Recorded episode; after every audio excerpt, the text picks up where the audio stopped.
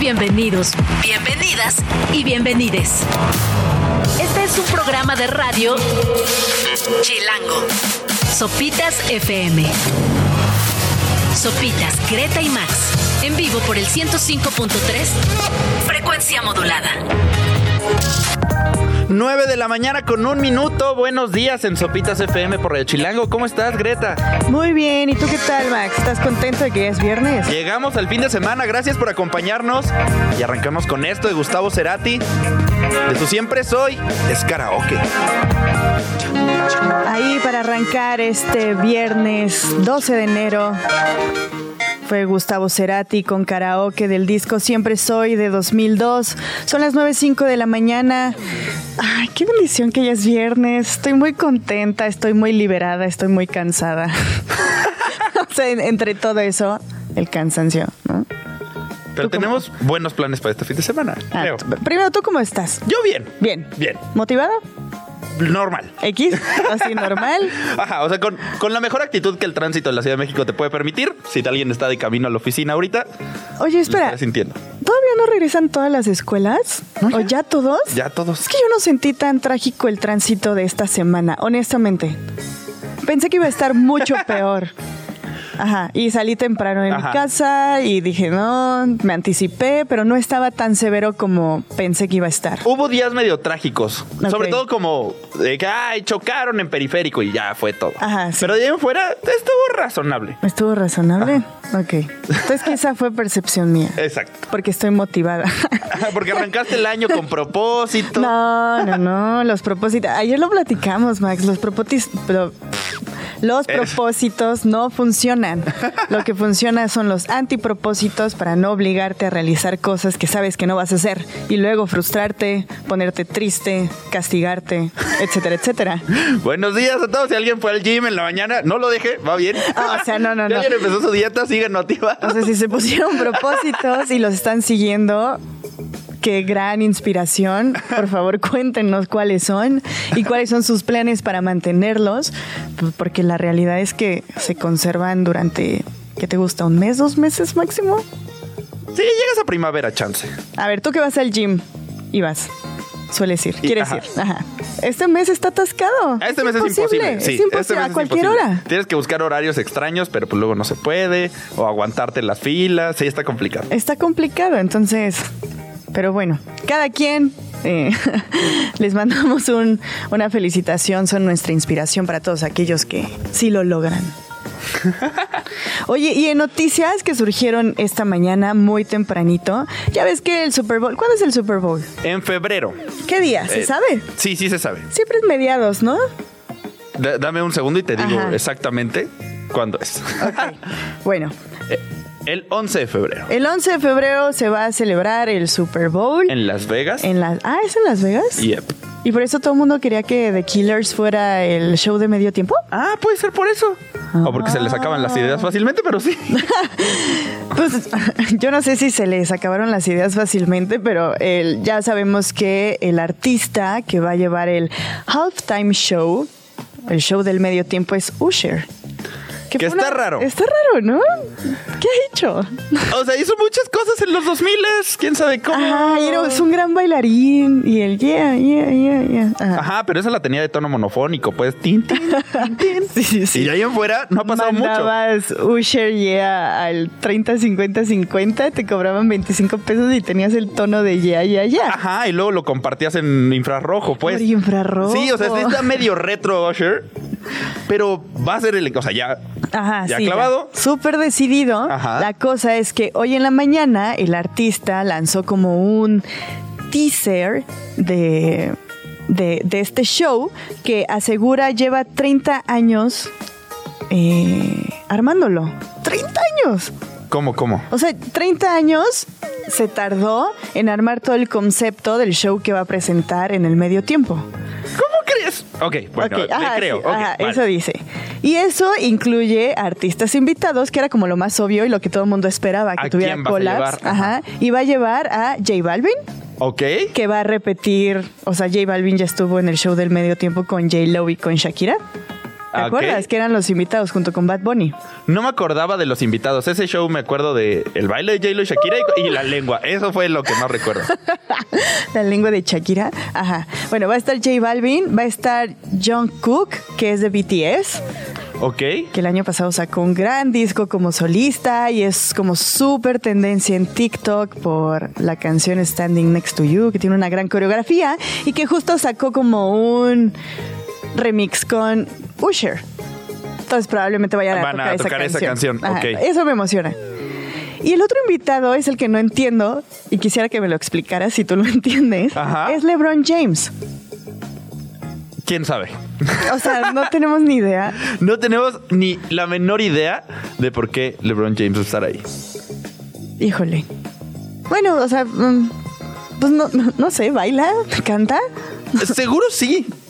O sea, se- hay videos de él en Instagram rapeando y tiene ¿Ah, ritmo, sí? sí, y como que se sabe, o sea, tiene una Mover. playlist y, o sea, sí funciona. Pero de ahí como para que le puedan soltar un micrófono en el centro de un estadio en Las Vegas, puede ser complicado. Y en un show de medio tiempo, el Super Bowl, que es como no solo un evento deportivo muy visto, sino uno de los eventos de entretenimiento en vivo más grandes en todo el mundo. Ajá. O sea, a nivel internacional. Sí, no todo el mundo lo va a ver. Sí, ¿no? Ajá, y la otra opción es que quede ahí parado a la izquierda como aquel tiburón de Katy Perry y nada más esté bailando el LeBron James durante todo el show. Pues quién sabe, pero pues dice que lleva 30 años armándolo, entonces. A ver qué pasa. A ver qué pasa. O sea, dice que va obviamente a traer los greatest, greatest hits. Ajá. Yo solo me acuerdo de uno, la, honestamente. Ajá, yeah. Ajá. Así se llamaba, pues. No, ¿Tú te acuerdas de otro? no, así de cajón, de bote pronto, pues. De No. bote pronto, ¿no? no. Pues quién sabe, oye. Pues a ver qué tal le va. O sea, va a sacar un nuevo disco. Ok. No, no, honestamente no sé cuál es la fecha. Creo que es antes del Super Bowl. A ver, el Super Bowl es domingo, ¿no? Domingo 11 de febrero. Entonces lo saca el 9 de febrero. Es su noveno disco. Ok. Entonces supongo que muchas rolas del disco van a estar ahí, pero pues es nuevo, entonces No, es no un puedes riesgo. llevar, ajá, no puedes llevar riesgo. canciones nuevas al Super Bowl. Creo. Está complicado. Yo tampoco lo haría. este, ¿quién estuvo el año pasado, te acuerdas? Eh, No han sido muy memorables las últimas. No, ¿verdad? tiene rato que no. Que no son memorables. A ver, yo me acuerdo de, de. Rihanna, fue Rihanna. Ah, claro, fue Rihanna. Que a mí me gustó, pero todo el mundo dice que estuvo como muy flat. Ajá, estuvo raro. Aparte, es una de las cosas que nos encanta a todo el mundo criticar. Como que ¿Qué? todos los shows de medio tiempo, Ah, no claro, Rihanna claro. en específico, Ah, sino sí, con sí, todos los shows de medio tiempo es como de, ah, estuvo. Ajá. Ajá. Pinchurrón. Ajá. Uf. no, pinchurrón. Ajá. ¿Y luego quién fue? ¿The Weeknd?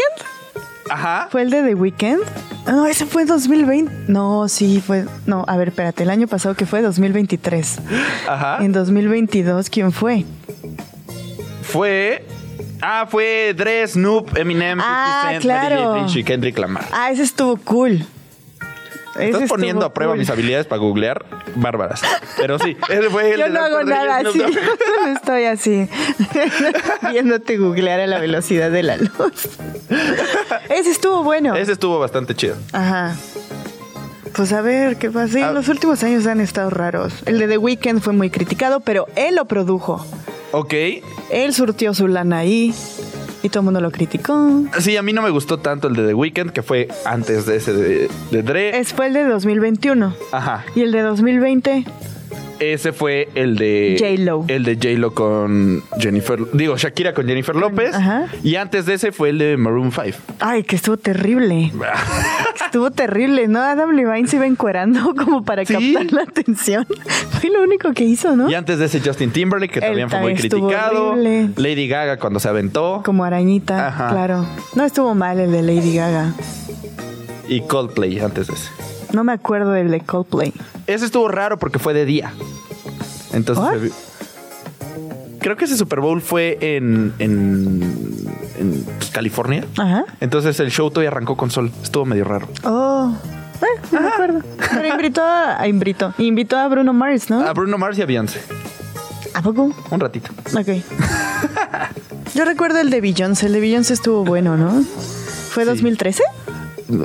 Te creo. Sí. Yo no voy a googlear más, me rehuso. Googlea tú. Pero bueno, esa es una de las, de las noticias con las que eh, amanecemos, los invitados que van a aparecer con Usher en el show del medio tiempo del Super Bowl que se celebra el 11 de febrero en el... ¿Cómo se pronuncia ese estadio? Allegiant. Allegiant. Allegiant Ajá. Stadium de Las Vegas. Exacto, por acá ya en YouTube, saludos a todos los que se van conectando. María Silos, recuerda que sí le gustó el de Katy Perry, el del tiburoncito, ¿cómo no? Ese es el mejor. sí, Lore sí. Ochoa, ella dice que para ella el mejor ha sido el de Beyoncé. Ajá, coincido. Sí, sí, sí, chócalas. Y María Silos dice que el de Rihanna también le gustó bastante. Y Raúl dice que el mejor siempre será Michael Jackson. Ah, no. Pero hablamos de artistas más recientes. Ah, todos Antes se estaban valen. mejores. El de Prince estuvo chido. Ajá, pero pues, ¿hace cuánto fue? ¿En los noventas? Uy, chance. Sí, ¿no? Entonces, no, de los más nuevos. Sí. José Manuel tiene un punto interesante. Porque dice, lleva 30 años planeándolo, invita a John Cook, que tiene como 15 años. Algo salió mal. Algo no está cuadrando. Algo no cuadró ahí. En las cuentas. Eh, pero pues sí, pues sí, ni modo que no invite a una estrella actual, Exacto. ¿no? Pero, ¿qué te parece si vamos a una canción? Venga. Y ahorita regresamos. ¿Cuál quieres? Mark Ronson, Va. esto es Feel Right. Ay, Dios, con Mystical. Ahí escuchamos a Mark Ronson con Mística. La canción es Feel Right a las 9.19 de la mañana. Y este programa está muy emocionante, obviamente, porque ya es viernes, pero porque vamos a hablar de unos buenos planes para el fin de semana. Arrancando con la noticia de que Oppenheimer va a volver a las salas de cine. Y va a volver en IMAX y en 2D. Eso está chido. En IMAX estaba. En IMAX valía está- mucho la ajá. pena. Si no tuvieron chance de verla en IMAX en su primera vuelta, vale la pena aventarse otra. Sí, a partir del 25 de enero en Cinemex y Cinépolis de todo el país ya va a estar disponible otra vez Oppenheimer. ¿A partir de cuándo? 25 de enero. O sea, ya prontito. Sí, sí, sí. Es la favorita para la temporada de premios. Arrasó en los Golden Globes. eh, probablemente vaya a arrasar en los Oscars. Entonces, si no tuvieron oportunidad de verla el año pasado, pueden hacerlo a partir del 25 de enero.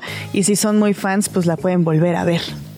Vale la pena. Sí, sí vale la pena. Sobre todo en IMAX. Me acuerdo que Ajá. cuando la vi en IMAX sí fue de, ah, mira. Ajá. Sí, sí valió la pena. El volumen estaba recio. O sea, sí, Recio. me acuerdo que el tímpano no lo agradeció, pero es- A la película estuvo muy padre. A Nolan le gusta mucho subirle el volumen. De hecho, lo han criticado mucho porque el volumen como del sonido ambiental muchas veces es más alto que el de las conversaciones y a veces cuesta mucho trabajo entenderle. O sea, fuera del idioma y demás, Ajá. no se alcanza a escuchar muy bien, pero a él le gusta así. O sea, sí, no, estaba preciosa y le quedó muy bonita su película, pues no lo, pero sí el volumen estaba recio. De repente veías estas como explosiones atómicas y las sentías en la nuca. sí, sentías el, el candor. Y, y aparte vale la pena echársela en cine porque a Nolan no le gustan las plataformas de streaming. Entonces en una de esas No, Oppenheimer ajá. probablemente nunca la podemos ver en nuestra casita. Digo, ah, probablemente sí llegue, pero no creo que pronto. Ok. Ajá, o sea, ya saben, Barbie ya está disponible, por ejemplo, en HBO Max, que fue el otro fenómeno como de la taquilla y de las redes. Eh, muchas ya están disponibles de las de, de la temporada de premios. Oppenheimer no. Y sí, es como Nolan, como que dicen, "Mm, no soy compa. Pero pues ya, 25 de enero, otra vez va a estar disponible Oppenheimer. Perfecto. ¿Qué más? Pues los planes para este fin de semana, Ajá. que hoy les tenemos varias recomendaciones acá en Sopitas FM por Radio Chilango. Una es lanzarse al cine, al cine, ándale, ¿eh? Quedé- Otra vez. al museo, al museo Franz Mayer, porque va a estar con nosotros Giovanna Jasperson, su directora general, que nos va a presentar la exposición No por Naturales Sostenible, que se termina este fin de semana, y además nos va a platicar de todas las exposiciones que se vienen en el próximo año, los próximos meses, y por ahí hay una que vale la pena echarle un ojo, una consentida de nuestro querido Raúl Fernández de sopitas.com, y es una exposición de la fotógrafa Vivian Mayer, Ok. que vale mucho la pena Entonces nos van a dar todos los detalles de esa y otras. Y también si ustedes son más de, fiestas y tienen como el alma más joven, Ramón Jaramillo nos va a acompañar porque nos va a platicar de un rave que se va a llevar a cabo aquí en la Ciudad de México, pero en una locación secreta. Es el Sci-Fi Fantasy que trae de regreso a Avalon Emerson, esta DJ y productora que ya estuvo en ceremonia y Mute, que es como una... es muy de nicho, pero es bastante consentida. Y ella forma parte de un line-up de este rave y nos va a dar pues todos los detalles de, de, este evento y de esta fiesta que se va a llevar a cabo el sábado, sábado 13. El sábado 13 en locación secreta, Ajá. que te enteras hasta que compras el boleto. Ya nos Así contará es. Ramón cómo está Sí, el sí, asunto. sí, ya nos va a contar todos los detalles. Pero, eh, ¿vamos a canción o a corte? A canción, sí. Va. Esto es The Last Dinner Party. La canción es Sinner. Están en Sopitas FM. Ahorita volvemos. Greta, Max y Sopitas. En el 105.3 FM.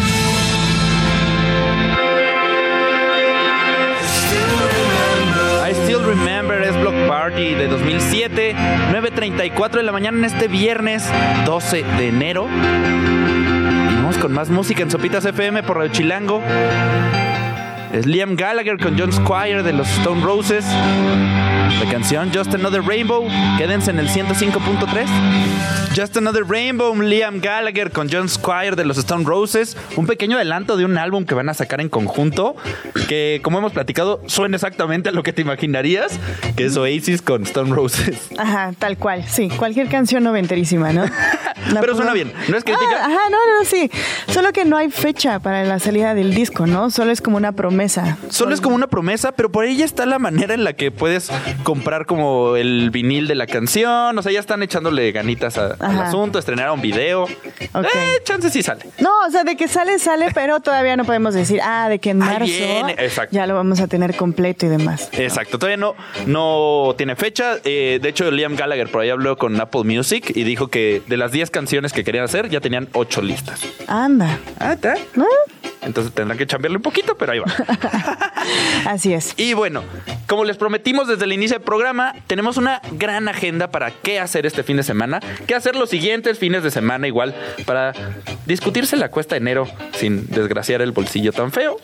Y uno de esos planes es de uno de nuestros lugares consentidos de la Ciudad de México, el Museo Franz Mayer, y está con nosotros Giovanna Jaspersen, su directora general, para platicarnos un poquito de una exposición que se termina este fin de semana y los planes a futuro. Buenos días, Giovanna, ¿cómo estás?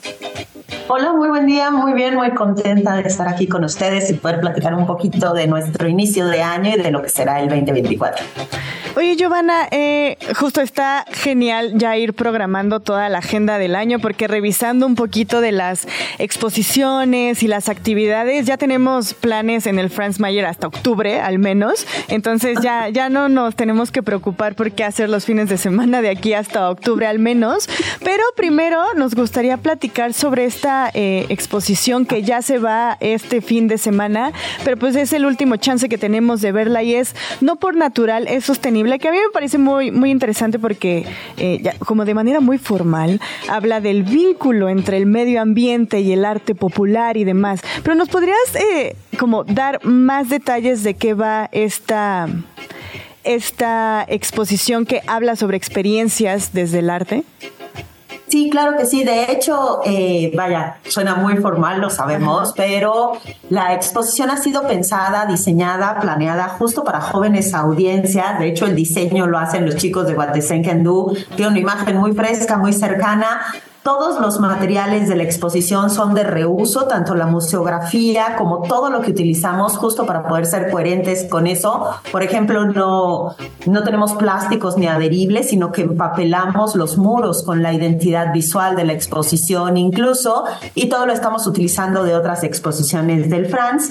Y lo que buscábamos era, por una parte, mostrar los acervos del Centro de Estudios de Arte Popular Ruth Lechuga, que, vaya, tenemos 13 mil piezas de arte popular, es una de nuestras colecciones más importantes y hacía 10 años que no teníamos una exposición con estos acervos. Entonces, una tristeza tener un acervo tan vasto que no se muestre. Y por otra parte, eh, tomamos como punto de partida que el tema del Día Internacional de los Museos el año pasado fue justo sostenibilidad para hacernos muchas preguntas en relación a qué está sucediendo con esta, digamos, corriente o esta eh, nueva, nueva frescura que han tomado muchos de los elementos artesanales o de las artes populares, de sus materiales, de sus técnicas, que ha hecho que en realidad pues se comiencen a meter a cuestiones de capitalismo voraz y de consumo voraz, técnicas que tienen que ver con el equilibrio del medio ambiente, con ciclos rituales y que en realidad no podemos llevar a la lógica de consumo contemporáneo técnicas ancestrales que tienen que ver muchísimo más con el contexto geoclimático de las comunidades o con el estado en el que se encontraba el planeta hace 100 años. Eh, vaya, lo puedo poner en tres ejemplos muy claros, ¿no? Hace 50, eh, 70 años el utilizar animales para objetos de ornato, rituales, eh, era algo que, que, no, que no nos cuestionábamos. El día de hoy se ha hecho todo un proceso desde las propias comunidades para hacer la sustitución de estos materiales. O por ejemplo, los amates que desde época prehispánica han sido el soporte para los códices prehispánicos, al llevarlos al capitalismo como más al consumo del mercado artesanal eh, hace que se tengan que utilizar muchos productos clorados para su blanqueamiento para agilizar las técnicas y lo sacan también de determinadas eh, lógicas de sustento. En realidad la exposición no busca eh, o sea, no busca ni detener, por supuesto, la venta de las artesanías, sino que en realidad pues seamos conscientes de que las materiales y las técnicas artesanales corresponden a determinado contexto sociocultural y que debe de ser prioritario que estos grupos sean quienes las puedan tener a mano, es decir, que no las podemos utilizar sin saber qué hay detrás de ellas. No, está, está muy interesante porque creo que muy pocas veces, si no es que nunca, nos ponemos eh, a pensar cuáles son las materias primas que utilizan algunos artistas o artesanos para la, la, pues, producción de, del arte, la creación artística. Y eso que mencionas también me parece muy interesante, que es como reconocer un poquito el contexto histórico, social y económico en el que se están produciendo, porque justamente como que toda esta, mm, por decirlo, industrialización de la vida, ajá, hizo que algunos materiales que sí era como materia prima, pero que no generaba sobreexplotación, se volviera un, pues una mala práctica que pusiera en jaque al medio ambiente. Entonces esa reflexión, yo nunca lo había pensado. Entonces esa reflexión se me hace muy interesante y que esté presente como en esta, en esta expo, que además presenta como toda esta investigación y curaduría por parte de antropólogos, investigadores y demás, ¿no? Sí, justo lo que tratamos fue este cruce de miradas, ¿no? De, bueno, los ambientalistas, platiquemos con los antropólogos, pero al mismo tiempo metamos una cuestión muy fuerte de diseño y porque creemos que además nos está sucediendo mucho en la digamos, en, por ejemplo, en casos de diseño también, ¿no? O sea, es muy común que encontremos marcas que nos dicen, bueno, estamos trabajando huipiles 100% algodón, eh, teñidos con grana cochinilla. Y dices, bueno, ¿quién está poniendo los criaderos de grana para que se siga reproduciendo? ¿Dónde está el cultivo? ¿Cuántos litros de agua necesitamos hoy en día para hacer un huipil 100% algodón?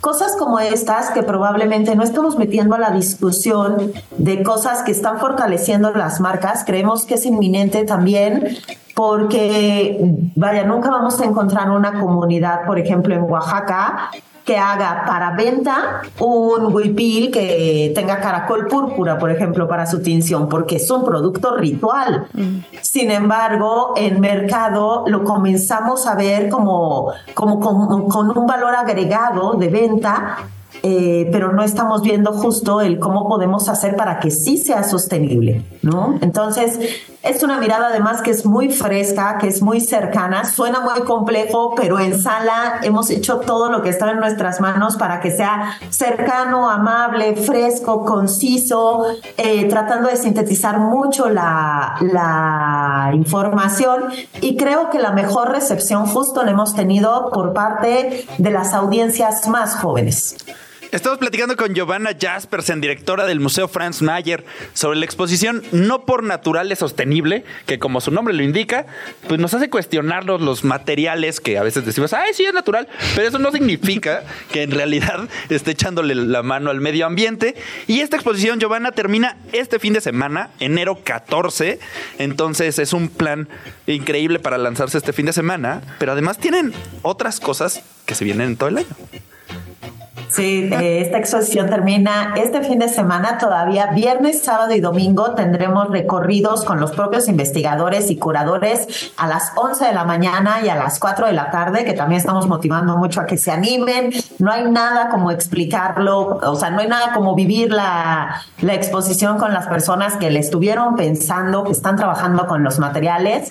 Además, también tenemos en sala la exposición de Notre Dame en México, que inauguramos gracias al patrocinio de L'Oréal París, que nos deja ver desde la conceptualización de Notre Dame y los primeros trazos hasta el incendio, poderlo seguir minuto a minuto y lo que está sucediendo en este preciso momento con los equipos de restauradores y conservadores que están haciendo la salvaguarda justo de la, de la catedral, ¿no? Entonces, estamos iniciando el año también con dos exposiciones que son muy fuertes para un año que, que hemos pensado totalmente en relación a la recuperación de audiencias, ¿no? 2023 duplicamos nuestra audiencia del año previo, sabemos que fue justo por el programa de exposiciones y en este, en este 2024 la apuesta es continuar esta línea de recuperación de, de audiencias que sabemos que después del COVID y por la propia, digamos, crisis de sentido que en algún momento existió en los museos con nuestro perfil,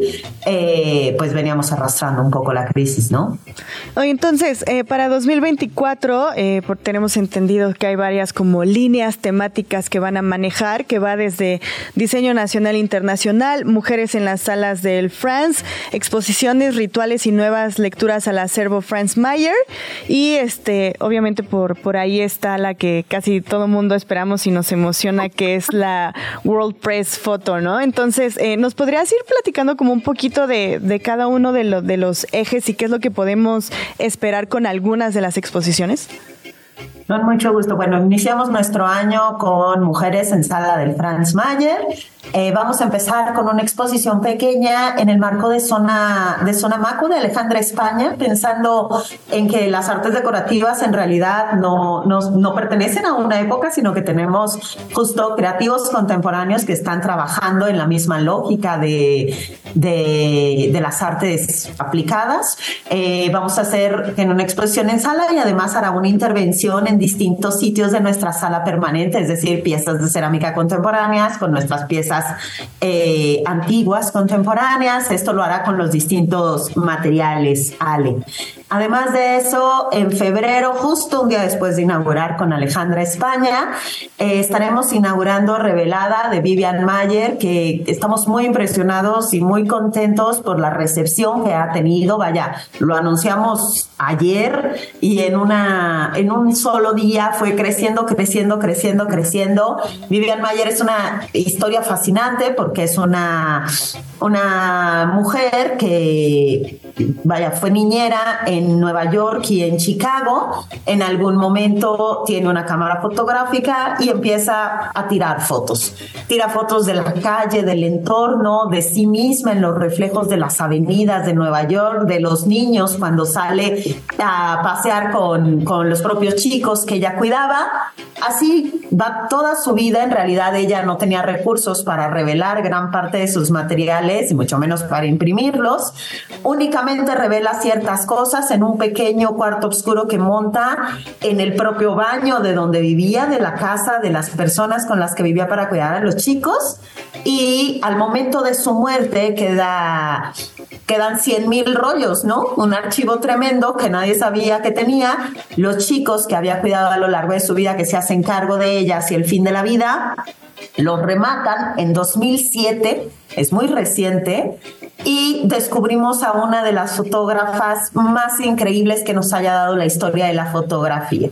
La historia es tan fascinante como las fotos, además, porque tenemos muchísima autorrepresentación femenina que en su tiempo, vaya, estamos hablando de mediados del siglo XX, pues no era algo común. Ahora estamos acostumbrados a que corran selfies por todas partes, pero en ese momento tener a una mujer de determinada condición social, contexto, que es una niñera, eh, buscándose a sí misma en un reflejo, y además sin verlo es, una historia muy impresionante, nunca se ha mostrado en México, ha estado en algunos países de, de Europa con gran éxito y creemos que será muy buen inicio de año.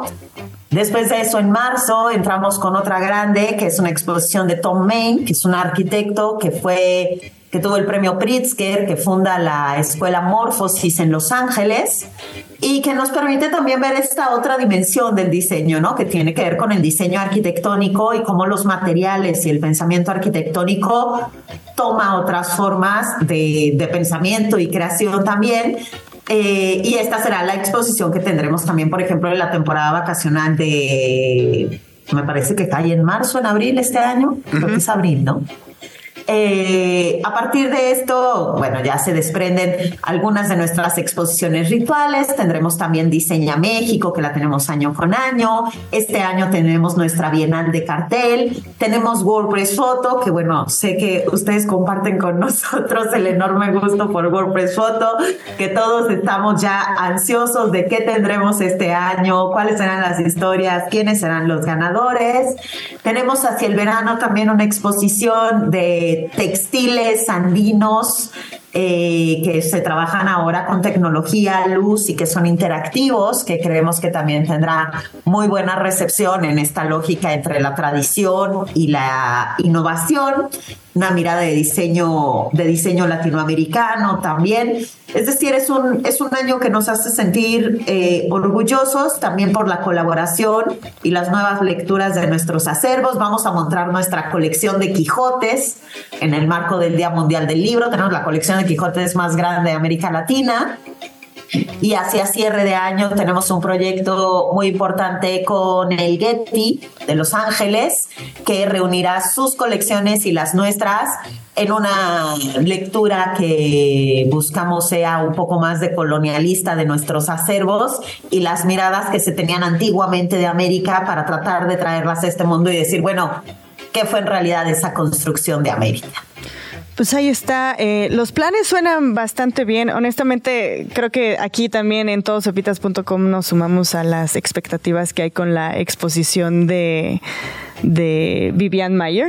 Revelada. Ajá, Revelada es, es un gran título, pero también con todo lo que se viene, obviamente el World Press Photo, pero Diseña México, la Bienal Internacional de Cartel, eh, El Alma de los Objetos, Tom Main, que ya los mencionabas y demás. Entonces, nos vamos a quedar muy pendientes, Giovanna. Entonces, cuando quieras venir a platicarnos de una de estas exposiciones, cuando arranque aquí está el espacio súper abierto. Y mientras, si les urgimos a ir este fin de semana al Museo Franz Mayer para despedir la, la, exposición que cierra este domingo 14, que es No por Naturales Sostenible. Así que muchísimas gracias, Giovanna, por, por el tiempo, por explicarnos todo y por armarnos una buena agenda para todo este año en el Franz Mayer.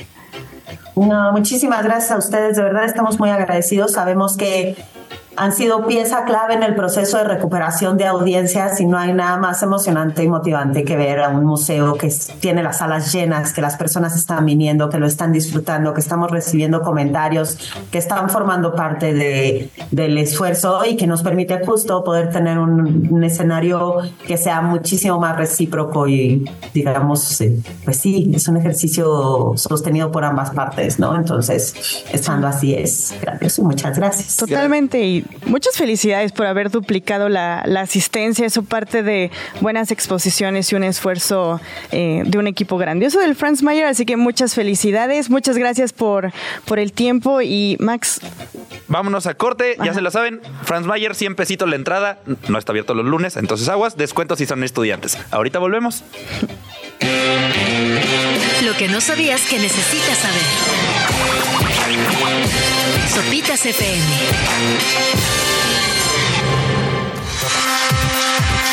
Lo que no sabías que necesitas saber. Sopitas FM. Ahí escuchamos a Jack White con esta grandísima canción que es Lazareto. Son las 10.03 de la mañana y vamos a ir con algo más de música, con una canción que Salió hace casi un año, en marzo de 2023, pero está tomando un poco de revuelo a partir de una presentación en vivo de diciembre, Max. Pero tú cuéntanos, porque tú eres más fan de esto. E-, es una historia increíble. La canción es muy curiosa. La canción es de T-Pain, este rapero que es famosísimo en los principios de los 2000 por usar autotune. Ajá, sí. O sea, él básicamente hizo popular el ruido del autotune y durante años todos creíamos como, no, pues ese es el vato del autotune, ni canta. y tiene una historia de vida muy interesante T-Pain, porque dice que alguna vez en 2013 se acercó con Usher, el que va a estar en el Super Bowl, y Usher le dijo como, arruinaste a los artistas de hip hop por usar tanto autotune. Y dijo, es que genuinamente soy talentoso, solo me gustaba eso. Entonces me gusta cómo suena. me gusta cómo suena, pero genuinamente soy talentoso. Tuvo una depresión muy fuerte que duró 4 o 5 años. Por lo que le dijo Usher. Ajá. Y, por, y por este sentido público que había de, no, ese vato no más usa autotune. Y desde entonces ha hecho su carrera sin autotune y ha intentado demostrarle al mundo que genuinamente puede cantar, que canta chido. Hizo un Tiny Desk que es muy exitoso porque lo hace muy bien con un piano. Y recientemente hizo este cover de Warpix, una canción de Black Sabbath. Es que sacó, en marzo sacó este disco que se llama On Top of the Covers. Y ahí, este venía la canción de Warpix, ¿no? Pero nunca la había tocado en vivo. Ajá, nunca la había tocado en vivo. Ese disco entero, el On Top of the Covers, son puros covers de canciones famosas en las que no usa autotune. Ajá, y canta increíble. Canta Así es absurdo lo bien que canta. Ajá. Esta canción agarró vuelo y agarró tanto vuelo que Ozzy Osbourne le escribió a T-Pain y le dijo, es el mejor cover que he escuchado. De Warpix. Ajá. Ajá. Y entonces ya lo invitó a tocar juntos, entonces parece que va a haber una colaboración entre Ozzy Osbourne y T-Pain. Veo que muchos metaleros andan y... cierto, no es lo mejor. Ozzy Osbourne ya está viejito. No, no, no, Se está subiendo al tren. Cállense, cállense, porque sí es un gran cover. Aparte es en vivo, o sea, la que se ha hecho muy famosa es la versión en vivo. En TikTok seguramente habrán encontrado a T-Pain con esta presentación y con este cover de Warpix. Exacto. Entonces, eh, T-Pain le está rompiendo. El Tiny Desk vale mucho la pena. También participó en este show, como se llama, como de la máscara, en el ah, que cantan desconocidos. Ajá, de Mask Singer. Y lo hizo muy bien porque nadie esperaba que T-Pain cantara tan chido. Entonces, pues vamos a escucharle. Este es el cover de T-Pain de Warpix de Black Sabbath. Ahí escuchamos a T-Pain con el cover de Warpix a Ozzy Osbourne que en voz de del ¿cómo le dicen? The Lord of Darkness. ¿o cómo es Ozzy Osbourne? The King of Darkness. Ese señor. De Ozzy Osbourne venga. Según el mismo Ozzy Osbourne. Es el mejor cover que se ha hecho de esta canción. Así que échenle una escuchada a este disco on top of the covers y cuéntenos en los comentarios ahí qué, qué les parece. ¿qué les parece? porque esté muy curiosa la historia de Tipe Sí, está buena. y... hablar de T-Pain. sí.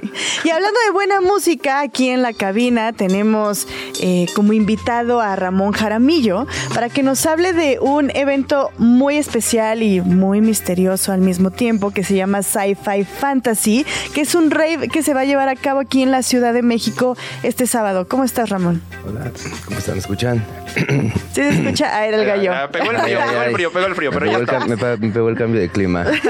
Fue el gallo, no el micrófono. Ah, ¿Cómo te va? Bien, bien. ¿Ustedes cómo les va? Muchas gracias por la invitación. No, no, no. Muchas gracias a ti por, por haber venido hasta acá. Entonces, cuéntanos un poquito de, primero, cómo nació la idea de sci-fi fantasy como un rave, por ejemplo. Pues les platico rápido. Yo junto con mi socio llevamos siete años haciendo una fiesta que se llama EXT. Cada evento pues tiene una especie de temática. Ese de Sci-Fi Fantasy pues nace a través de los invitados que vamos a tener. Nuestro, nuestro invitado de honor, nuestro invitado internacional es Avalon Emerson. Y tenemos mucho esta idea de que cada noche sea una especie, si bien no una utopía, como un momento único, ¿no? Y decidimos combinar como estos dos elementos del sci-fi y el fantasy pues haciendo alusión a que va a ser una noche pues llena de, por más hippie y trillado que escuché, pues magia, ¿no? De alguna otra manera.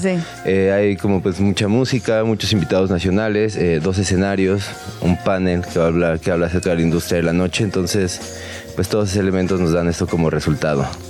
Oye, justo eso me llama mucho la atención, porque pues obviamente es una fiesta, va a haber muchísima música, va a ser hasta tarde, pero arranca con un conversatorio. ¿Cómo es este asunto de, de arrancar con una discusión, de qué van a platicar y cómo de la plática puede salir después la fiesta? Pues vamos a empezar con una plática porque pues esta industria lleva años y pues es una industria bastante, si bien no difícil, como truculenta por momentos porque no hay muchos apoyos, a pesar de que hay invitados nacionales, hay una economía que se crea a partir de estas noches, pues seguimos creo que viviendo bajo la sombra de de la gran industria, ¿no? Digo, que está bien o mal, pues yo no sé, sin duda es un contra, es como un contrapeso, pero sí es importante que pues se hable del tema, ¿no? Porque hay muchas cosas que están pasando alrededor de esto, como que es bookings, gestión, producción, eh, cómo crear, pues sí, justo una economía desde cero. Me, siempre vivimos como en estas áreas grises y pues esta, esta cosa de la cultura de noche, del, del rave, de la fiesta, pues va al alza. Entonces, por eso decidimos hacer esta plática. Hay tres, tres, promotores. Es Camila de Lapi, Robin de Pervert y Codemul de por Detroit. Y esto es, todo esto está eh, mediado por Daniel Suastegui de Tumulto, ¿no? Que es gente que está, repito una vez más, en esta especie de industria underground. Entonces... Pues sí, hay mucho público, hay mucha gente, hay muchos invitados internacionales. Creo que es importante como que se hable, porque no, no, es, no es un tema que se esté tocando mucho, la verdad. Sí, a pesar de que notamos que sucede y que están como estas grandes empresas que son los que arman todos estos eventos que forman parte del entretenimiento en vivo, existe esa escena que a pesar de todo eh, persiste y que arma eventos que son muy importantes con un line-up como el que es este, o sea, como el que ustedes armaron para Sci-Fi Fantasy. Sí, pues sí, la verdad es que está, es, es bastante divertido, pero sí lleno de retos porque estamos pues creando eventos con calidad de, a veces por ejemplo este en especial es un, un evento con calidad de festival, si quieres no estar mediano, pero todo lo relacionado a la producción, el talento a Baron Emerson que estuvo el año pasado en ceremonia, En Mutec también. en Mutec, previo a COVID estuvo en Baidora, toca en Coachella, en Glastonbury, entonces como que pues es un talento de festival, Claro. pero en un evento underground. Entonces sí, pues al final son iniciativas independientes, no se hacen como del corazón y pues, con las manos, entonces por eso compren boletos, vayan, tomen, a- dejen dinero en la barra, sí. Oye, y parte de este como concepto, estas, esta esencia que forma parte de esta clase de eventos que son underground, de ahí viene la idea de que permanezca todavía como una locación secreta. Es correcto. Ok. Sí, todo eso so- es parte de los elementos que se tienen que ir como pues sumando. Digo, la locación ya, ya la dimos a conocer, pero normalmente lo hacemos hasta un día antes o el mismo Ajá. día. Pues por ese tipo de cuestiones. Ok. Entonces, Oye, pero la recepción ha sido muy buena, ¿no? Estaba viendo que las fases han ido, o sea, sí han ido avanzando, sí se está, pues hay, hay convocatoria, pues. Sí. hay gente que disfruta la noche, sí hay gente que disfruta la fiesta, y eso está padre porque luego aquí en la Ciudad de México, pues es complicado, de repente te da miedo, decías como, no, Sí. ahorita no estamos como para, no, el horno no está para bollos, pero ahorita sí está padre salir y disfrutar estos eventos. sí, la verdad es que como es la convocatoria bastante bien, ya estamos en fase 3, lo cual me emociona. Y pues es una ciudad justo como la Ciudad de México, que creo que es como una metrópolis cultural bien importante. Pues sí, este tipo de, de eventos tienen que existir, porque si no estaríamos todos bajo la misma línea de, Claro. de antros, ¿no? Antros de la zona de la Cuauhtémoc y pues esta iniciativa sí refresca un poco y justo yo creo que por el talento y por todos los elementos, no solo los invitados internacionales, sino lo que ya hemos platicado, la bodega, etc, etc, etc, pues sí, hay mucho entusiasmo por el público, lo cual, lo cual me gusta. Oye, entonces ya nos estabas contando que el acto principal, por decirlo de alguna manera, es Avalon Emerson, que es súper reconocida, es súper exitosa, ya la hemos visto en otros festivales aquí en la Ciudad de México, pero ¿cómo se fue armando un poquito el line-up con Valeriana, con Loris, con todos estos actos, algunos internacionales, otros locales y demás? ¿Cómo fue que se armó la curaduría bajo el concepto de rave? Pues nosotros normalmente, o más bien siempre tenemos como una buena artillería nacional y estos talentos los fuimos invitando justo para ver cómo, porque iban quedando, ¿no? En, en un escenario va a estar como Monty, el 4A, eh, DJ Energy con Enya, ¿no? Que van como por una línea musical que bien si no es idéntica o está calcada, pues pueden compartir algunos elementos y eso hace que vaya progresando un escenario de manera natural. Por otra parte, pues necesitábamos como un contrapeso y una propuesta un poco más eh, pues sí, no radical diferente, ¿no? Y es ahí donde pues decidimos invitar como Loris, que tiene un sonido muy único, Valeriana, que también tiene un sonido como muy particular, 110 con un dilema que el año pasado tuvimos la oportunidad de verlo cerrar un escenario también en EXT, pues nos dejaron con la boca abierta y pues repiten plato por lo mismo, ¿no? Porque a pesar de que es música electrónica o dance, pues tienen que tener dos elementos o dos atmósferas porque son dos escenarios totalmente diferentes. Así que si te quieres ir muy fuerte, si te quieres ir más. si te la quieres llevar leve, hay un espacio leve entre comillas. pero- Exacto, leve entre comillas. Entonces esa es la idea, ¿no? Que haya como varios, eh, pues distintos sonidos sucediendo Claro. al mismo tiempo. O- Oye, hablando de llevarla leve entre comillas, estamos platicando con, con Ramón Jaramillo de la fiesta EXT, que de este fin de semana van a ser el Sci-Fi Fantasy, ahí en una locación que pueden encontrar en su Instagram, también los boletos los pueden encontrar por ahí. Y me encontré en las redes de Radio Chilango unas recomendaciones que dabas, ¿no? Quienes conocen estas fiestas, pues ya más o menos saben cómo no pisar en falso, pero dabas seis tips para aventarte un rave en la Ciudad de México. Y, y son muy interesantes. ¿Cuáles son? O ¿Cómo, ¿Cómo puedes hacer una guía de supervivencia para alguien que Así es, acaba de escucharnos y dice, a ver, me lanzo? Así, mi primera vez en un rave, ¿qué tengo que llevar? ¿Qué tengo que hacer?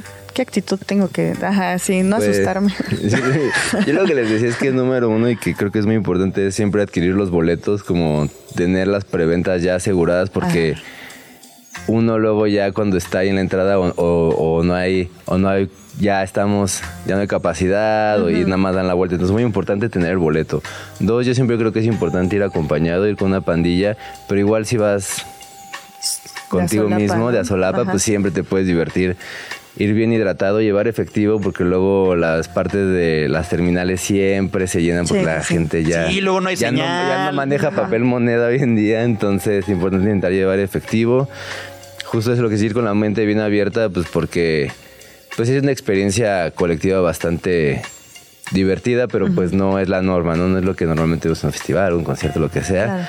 Claro. Y estar siempre muy, muy hidratados, es bien importante, porque luego el calor se pone bueno. Tomen agua, muchachos. Mucha agua, muchachos. mucha agüita. Perfecto. Entonces, es este fin de semana, este sábado, abren puertas a las 9. A las 9, porque por favor lleguen al panel, va a estar muy interesante y pues, la zapateada ahí empieza a partir de las 10 de la noche hasta que el cuerpo aguante. Venga. Entonces, Ahí está. ya lo saben, síganlos E EXT, EXT-X00 en Instagram. Correcto. Los pueden encontrar con X, EXT en Google, así está más sencillo también si quieren. ¿Y en dónde pueden adquirir los boletos? ¿Hay alguna página? Los boletos están en Resident Advisor, entonces súper fácil. Se van ahí a la página de Resident Advisor y les va a salir. Entonces, échenle ahí, apúrense ya con los boletos porque estamos casi sold out. Sí, aparte de que es sold out, eh, justo de lo que estábamos eh, conversando hace ratito, como de todos estos esfuerzos eh, de parte de grupos como más underground para amar de estos festivales, es que como que todavía mantienen, se mantienen fiel a un precio justo. Sí, ¿no? total, no, un precio justo para un evento de este tamaño, con los artistas que se van a presentar. Es, un, es es una buena cantidad de dinero la que van a gastar aquí bien. O sea, Sí, y justo como, como dices, como que todo este tema, son precios justos, como accesibles y también está padre que apoyen iniciativas independientes que son 100% mexicanas, que Claro. no venimos de ningún monopolio, ¿no? Que somos totalmente independientes. Entonces, ahí. Pues ahí está. Entonces, este sábado 13 de enero, láncense a este rave en la Ciudad de México, Sci-Fi Fantasy. Se va a poner bastante bueno con Avalon Emerson y otras bandas nacionales. Perfecto, Changler. Ramón, muchas gracias por no, estar por acá. Y nosotros nos vamos con más música. Este es Belan Sebastian. La canción es Funny Little Frog. Quédense con nosotros en el 105.3 con Radio Chilán. Lo que no sabías que necesitas saber. Sopitas FM. Sopitas, Greta y Max. Radio Chilango. Escuchamos a Nouvelle Phénomène con la canción Caresse. Uh. Uh, del disco Glory of Romance de 2012. No es una banda nueva, pero no es una banda muy conocida. Son de, ya sabes, de las Europas conflictivas. ok. Ajá, pero les gusta mucho el techno, el synth francés y demás, y los ochentas. Y por eso suenan así. Y sacada exclusivamente de la playlist de Greta Padilla. Entonces, ojalá les haya gustado. Ya, Sopitas ya nos dio permiso de ponernos darkies por ahí, entonces es momento de ir oscureciendo esta playlist. Un poquito, ¿no? Ajá, por ahí ya vi, te felicitaron varios en la cabina. Entonces, mira, un exitazo. Un exitazo. Nouvelle Phénomène, con un montón de acentos al revés, como en francés. Entonces, Ajá. ajá, suerte. Ahí está, va a formar parte de la playlist que sale en Apple, ¿no? Ajá, sí. Venga, ya ahí- quedó. Ahí para, para los que, a los que todos les gustaron y se quieren unir a esta Darky Fiesta. Ahí está. Pero, eh, Max, hace rato Lore Ochoa nos decía que también para este fin de semana hay mucha NFL. Exacto. ¿Por qué lo pronuncié así? NFL. Exacto, empiezan los playoffs de la NFL este fin de semana. Vamos a tener un montón de partidos sábado y domingo. Hay unos partidos que se esperan muy divertidos, pero todo el fin de semana de playoffs va a estar marcado por un clima de la repatada. En todos En los casi todos. estados donde se van a... En una juegan buena parte de, de los juegos que va a haber. Por ejemplo, mañana en la noche van a jugar los jefes de Kansas City contra los delfines Ah, de Miami. de Miami. Ajá. El juego es en Missouri, en. Kansas City, y se esperan menos 15 grados centígrados. Hijo, man. ¿Se puede jugar así? Esa es mi duda. O sea, o sea, nevando. Eh, Así. Eso es lo peor del caso, no va a estar ni siquiera nevando, entonces Ah, va a ser no, un solo frío. es un airazo así. Ajá, una tundra horrenda a menos 15 grados centígrados. Por ahí como la versión de protección civil de Estados Unidos Ajá. le avisó así de, si alguien está tan loco como para ir al juego, primero llévese todas las chamarras que tenga, Ajá. llévese un pedazo de cartón para sentarse. Ah, porque se humedece por el frío. Ajá, y se les van a pegar las nylons y luego no se van a poder pagar. Ah, para- claro. Ajá, está terrible. Y también les dijeron que eviten comprar bebidas Las nylon. para que no me multen en gobernación. Pero no, eviten comprar bebidas porque si compras una cerveza, se te va a congelar en la Se mano. te congela, sí. Ajá. Entonces, ¿para qué vas, no? Sí, o sea, lo, lo puedes ver desde la comunidad de, De tu casa. Menos 15 grados se esperan en el juego de los delfines contra los jefes de Kansas City. Ajá. Eh, eso eh, es una muy mala noticia para los delfines. Pues Lo- porque vienen de un. De una geografía más cálida. Exacto, los delfines de Miami son el peor equipo para jugar en frío. En los últimos siete años nunca han ganado en un partido bajo cero. Está curioso, ¿no?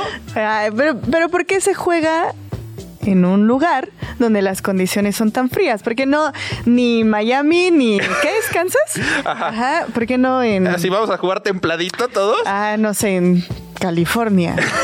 No sé, no sé. En este caso es porque Kansas City es campeón de su división, entonces tienen el derecho de recibir el primer juego de la postemporada. Ok. Y entonces tienen que recibir a los delfines. La van a pasar muy mal probablemente los delfines. Han perdido 10 juegos seguidos eh, en climas bajo cero. Y les va muy, muy mal. Y el otro juego, que también va a estar de la patada, es el de Buffalo contra los Steelers de Pittsburgh. Eh, ese juego va a ser en Buffalo, en el estado de Nueva York. Y se espera una nevada invernal con como tres pies de nieve. O sea, Pues como 90 centímetros. pues. Ah, sí, sí, no, pero no le encuentro sentido. ¿Cómo pueden jugar así? O sea, Probablemente le van a barrer tantito antes de jugar, pero se va a poner horrible. Al mismo tiempo, las temperaturas van a estar por debajo de los cero grados. Sí, claro. Entonces va a ser una cosa horrenda esos dos partidos para el clima, para el público en el estadio. Los vamos a ver con su nariz rojita. con la nariz roja. Pero los juegos van a ser muy divertidos, ojalá. Ok, ojalá. Ojalá, sin mucho espectáculo aéreo, porque pasar el balón es casi imposible. Ajá. Pero esos son dos partidos. Eh, ya como que la lista completa, si se los quieren aventar. Mañana, este sábado, a las 3 de la tarde es el primero. Son los Tejanos contra los Cafés de Cleveland. Luego en la noche es el que les contábamos de los Delfines contra los Jefes. El domingo al mediodía, los Bills contra los Steelers, bajo una nevada inclemente. En la tardecita, los Vaqueros van a jugar contra los Packers de Green Bay. En la noche, los Leones contra los Rams. Y el lunes, en la noche, ya arrancando la semana, los Bucaneros contra las Águilas. Ahí está. Mucho N NFL. Mucha NFL, exacto. Esos dos juegos van a estar muy fríos, pero en realidad en todos va a estar de la patada, porque ya si quieren como el pronóstico del clima, Ajá. esa nevada invernal o esta tormenta invernal le va a pegar a todo Estados Unidos y también a México. Entonces también se esperan como menos 15 grados en Chihuahua y así. Híjole. Si alguien nos escucha por allá, les mandamos un apapacho y un chocolatito caliente o algo, pero para que no salgan de su casa. Sí, y si salen sin bebidas porque se congelan. Sí, ¿no? Y con cartón para que no se queden pegados en donde se sienten. Exacto, para que no se les peguen las pompitas. No, y también dicen que eh, como los estadios son de cemento y de concreto, sí se ponen bien fríos. No, pues sí, imagínate cualquiera, ¿no? Sí, a menos 15 grados donde te pares, no te calienta ni el sol. un plona de plástico también ha de estar terrible, ha de doler. Ahora imagina las de metal. Ay, no, qué horror. Sí, no, no se antoja nada estar en el público en estos playoffs. No, pero se pueden ver desde casa. Se pueden ver desde casa y hasta se ve bonito así todo el campo blanco. Así, ay, como paisaje de Bob Ross. Ándale. Ahí está. Unas montañas felices. Unas, unas montañas felices. Ajá. Ahí está. Entonces, no se pierdan la NFL. Por ahí hay una nota curiosa en sopitas.com en la que le preguntamos a tres expertos y a Sopitas, ¿cómo no? ¿Cuáles son las... O sea, también experto, pues. Max. Ah, Así lo había molestado antes, ya le había contado este chiste. Pero no, le, le preguntamos sus pronósticos para el Super Bowl. Todos. Se me prendió Siri por andar haciendo chistes. Todo- todos están de acuerdo en que los Ravens de Baltimore y los 49ers de San Francisco son los dos equipos consentidos. Los que va, probablemente lleguen al Super Ajá, Bowl. Pero si alguien Ok. más tiene sus pronósticos, compártanlos. ¿Cuál es tu pronóstico? Yo creo que van a ser los Bills de Buffalo contra los 49ers. Ok, los Bills de Buffalo son los que van a jugar ahorita a temperaturas Horrendas. tremendas. Exacto. ¿Y quiénes más? Los 49ers de, Los Sa- 49ers de San de San Francisco. Entonces, pues ya métanle sus apuestas Ajá. o siéntense el fin de semana a ver la NFL. Y nosotros vamos con más música. Venga. Melenas. La canción es Bang, son las 10.42 de la mañana. Ahorita volvemos a Sopitas FM por Radio Chilango. Ahí escuchamos a Melenas con la canción Bang del disco ahora de 2023. Son las 10.47 de la mañana. Ya estamos a punto de cerrar esta cabina para esta semana, pero no sin antes platicar de un anuncio que yo no me esperaba, yo no conocía nada Está de este raro. proyecto, está raro y es va a haber una película biográfica de Michael Jackson. Va a ser interpretada, bueno, protagonizada por Jafar Jackson, que es sobrino de Michael Jackson. Ok. Y solo se va a llamar, ¿cómo crees? Tun, tun, tun, tun, tun. Jackson. Michael. Ay, casi. pues Michael también puede ser Jordan. No sé, hay varios Michaels. Scott. Este ahora actor, Jafar Jackson, es hijo de Jermaine Jackson, que formó parce- parte de los Jackson 5, es hermano mayor de Michael Jackson. Se sabe como relativamente poco acerca de la película, pero este Antoine Fuqua, este gran director como de los noventas y demás, Ajá. es el posible director de esta, de esta película. Por si, por si no recuerdan a Fuqua de qué, o sea, director de qué películas fue, es el de Training Day, de Equalizer, Ok. de Magnificent Seven, etcétera, etcétera. Gran colaborador de Denzel Washington, como podrán ver. Entonces, eh, no sé, ¿tú qué opinas de las películas biográficas? A mí me... ugh, no sé. Son complicadas y aparte Michael Jackson, pues. O sea, metió la pata duro. Pues no, no sé cómo van a, a- a poner ese momento en su O vida. no lo van a poner. Pero no lo van a poner, entonces van a fingir que el día es soleado. O sea, está muy complicado. No sé qué vaya a pasar con esta película de Michael Jackson. Y además, sí estamos exagerando con todas estas biopics. Ya todo el mundo tiene la suya.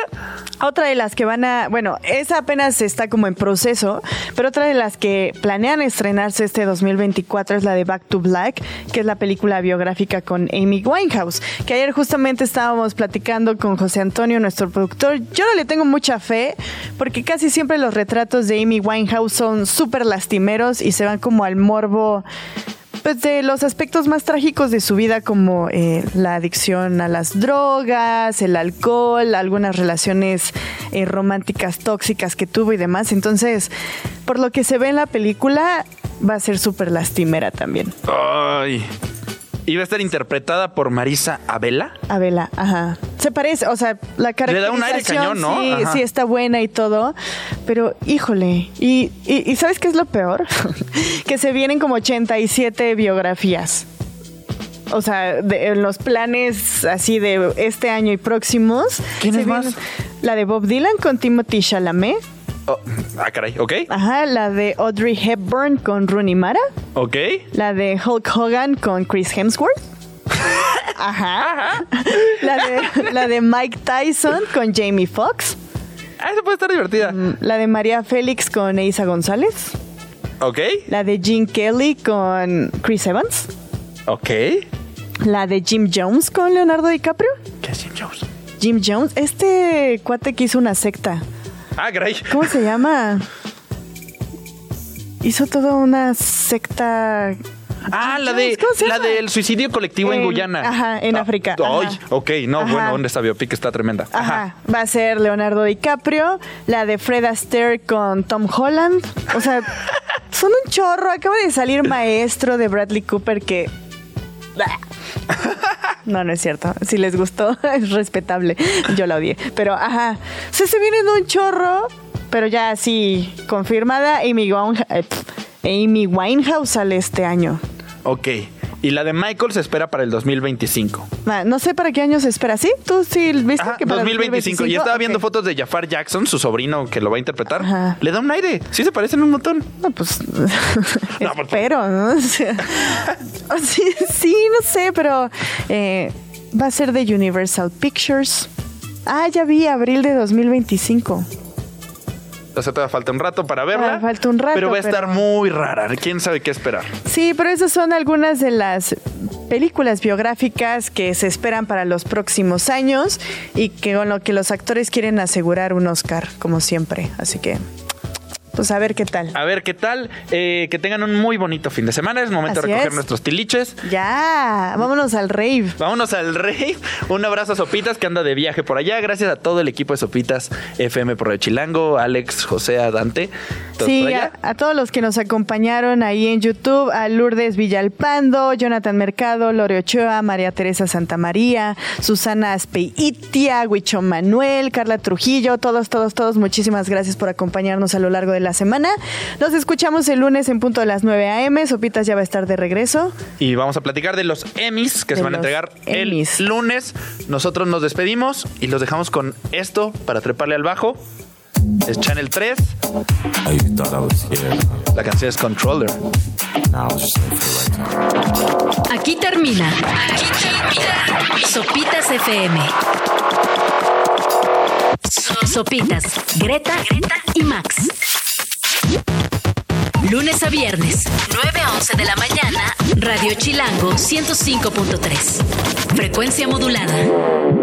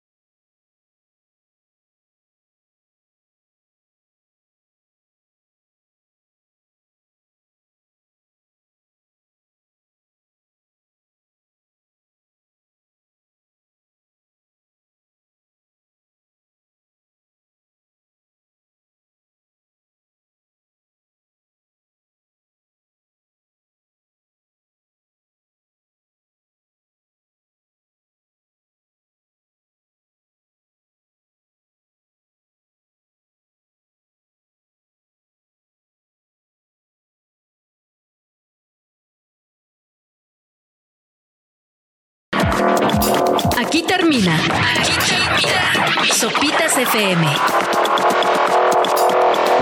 Sopitas, Greta, Greta y Max. Lunes a viernes, 9 a 11 de la mañana, Radio Chilango 105.3. Frecuencia modulada.